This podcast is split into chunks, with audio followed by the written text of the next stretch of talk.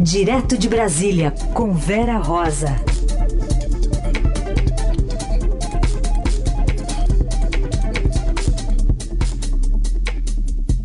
Vera que está com a gente nessas férias de Eliane Cantanhede. Oi, Vera, bom dia.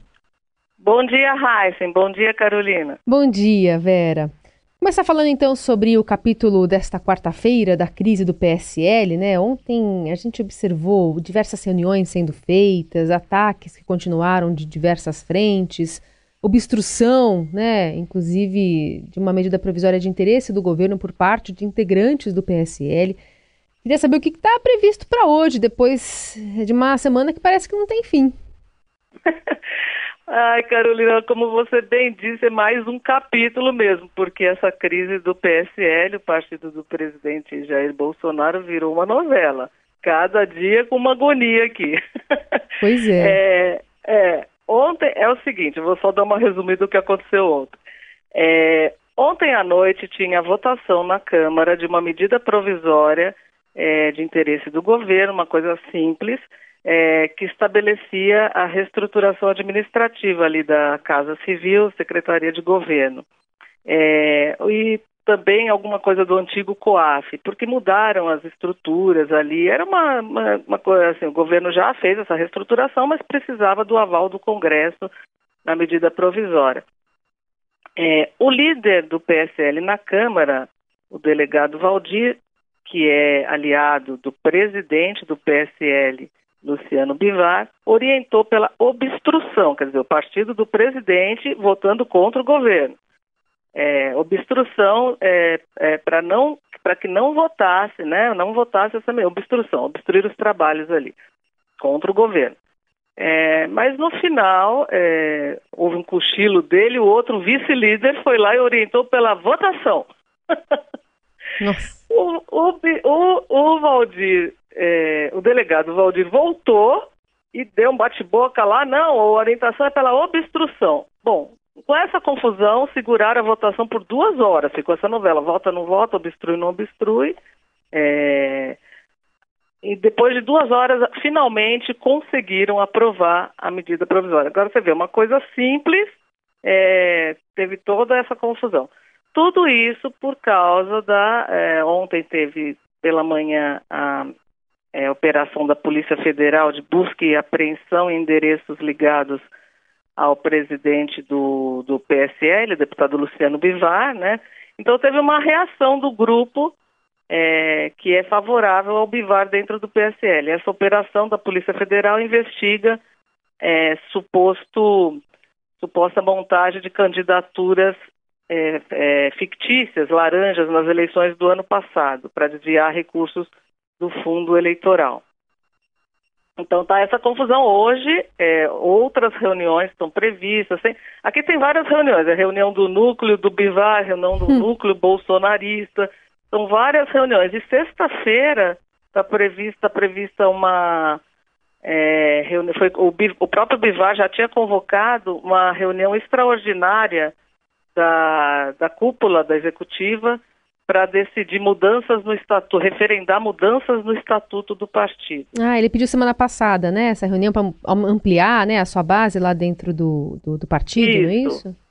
Isso, é uma reunião, é uma, porque assim, o, é, o Bivar já tinha feito é, em janeiro mudanças, a executiva, é, mudanças no estatuto do partido que, segundo essas mudanças, a, a ala bolsonarista teria menos poder, uhum. é, ampliaria a ala bivarista. Mas essas mudanças passaram despercebidas, elas foram, elas foram aprovadas assim meio quando é, os deputados no, os deputados estavam entrando, porque o PSL foi um partido que é, depois da eleição é que ele ele ficou um partido robusto, né? Porque antes era um partido nanico. Então isso foi logo no começo ali, passou despercebido é, essas mudanças. E, agora ele quer referendar isso, o Bivar. Só que diante dessa operação da Polícia Federal, depois de tudo que aconteceu, o clima está cada vez mais insustentável.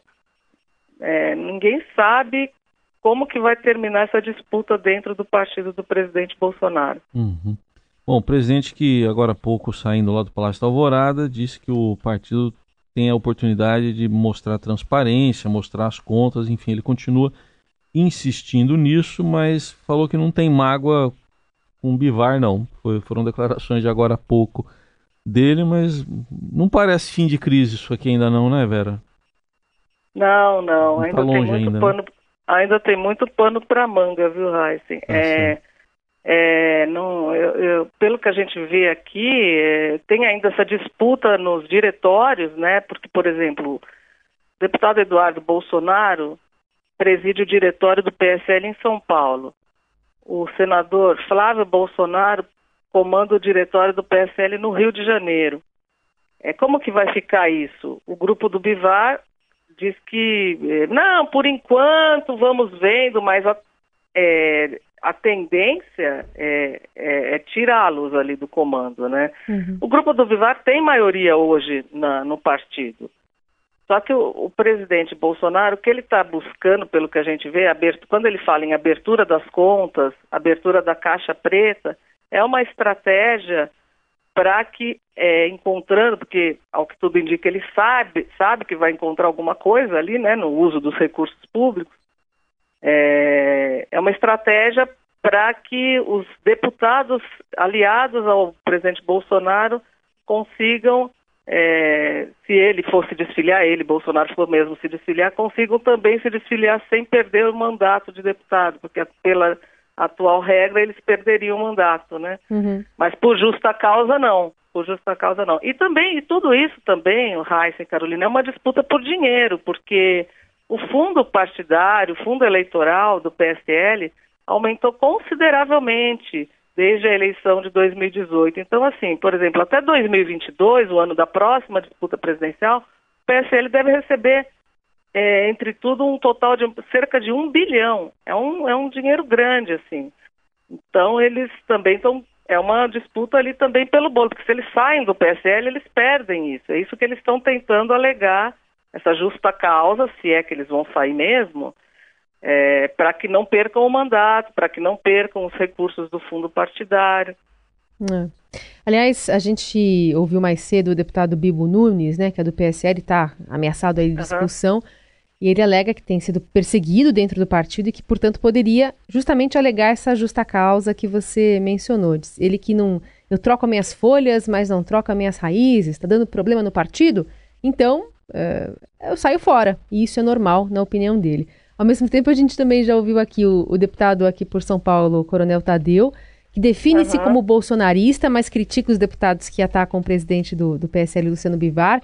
E ele avalia que essa crise não deve contaminar a votação da reforma da Previdência, que está prevista agora para o dia 22.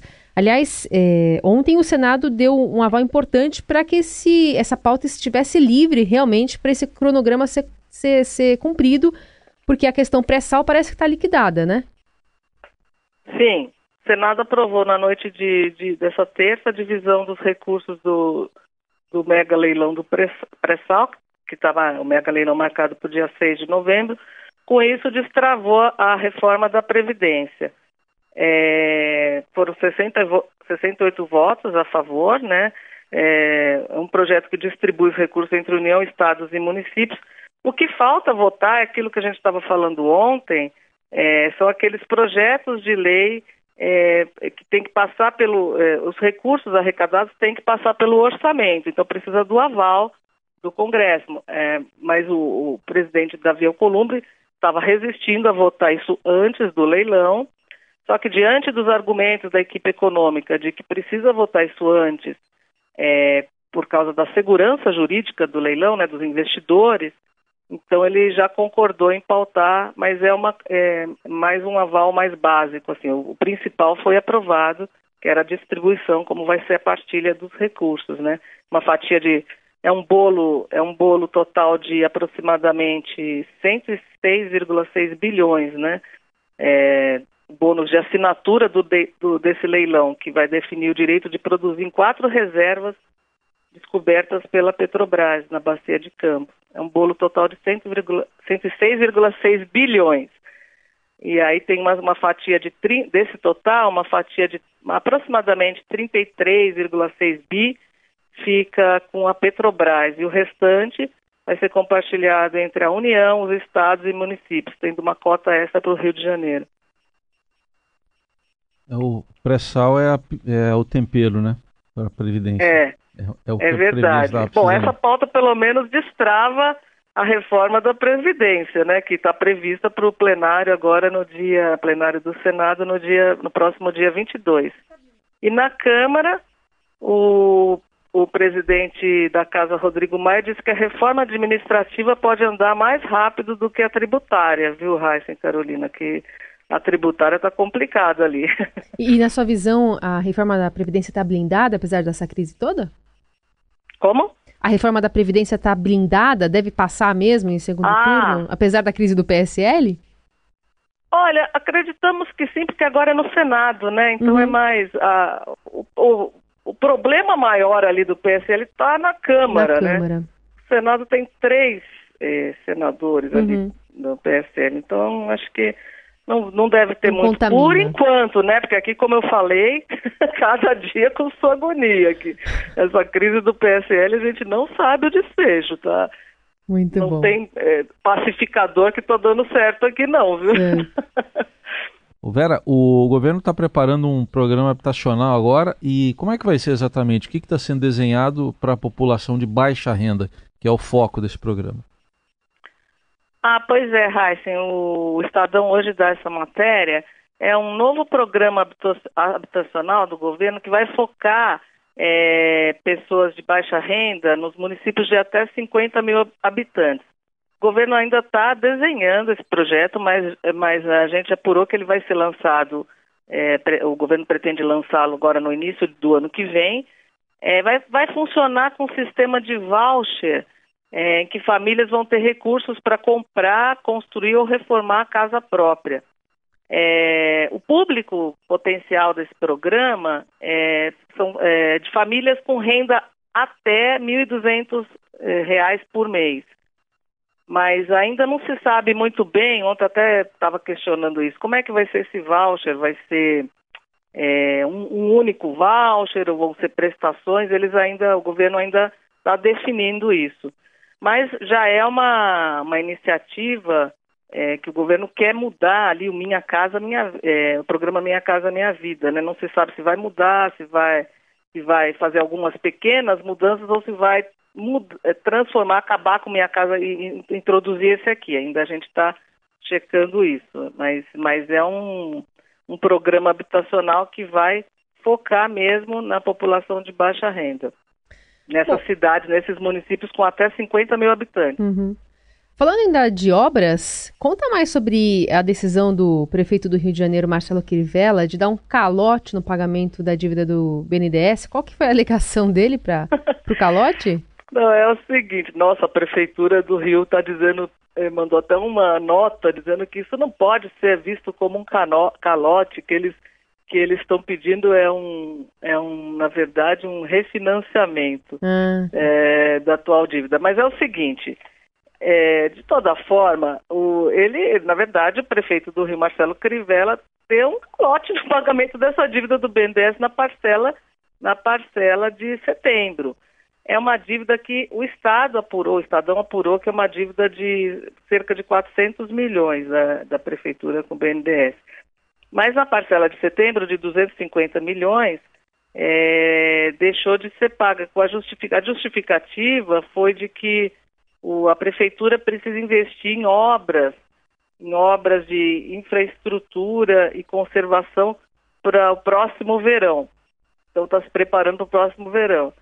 Agora. e, e deu mais o- detalhes? Não, só Não. próximo só dizendo verão, que- turismo e tal. Não, só dizendo que a, a prefeitura alega que desde 2017 está solicitando ao BNDES o refinanciamento da, da atual dívida, é, que tem os, essa atual dívida tem os pagamentos totalmente, totalmente concentrados nesses quatro anos da atual administração, é, que está pleiteando esse refinanciamento, de que parcelas é, de, de outubro de 2019 a janeiro de 2020 sejam pagas a partir de fevereiro de 2020, com a devida correção, diz que vai honrar, então que não tem por que se falar em, em calote.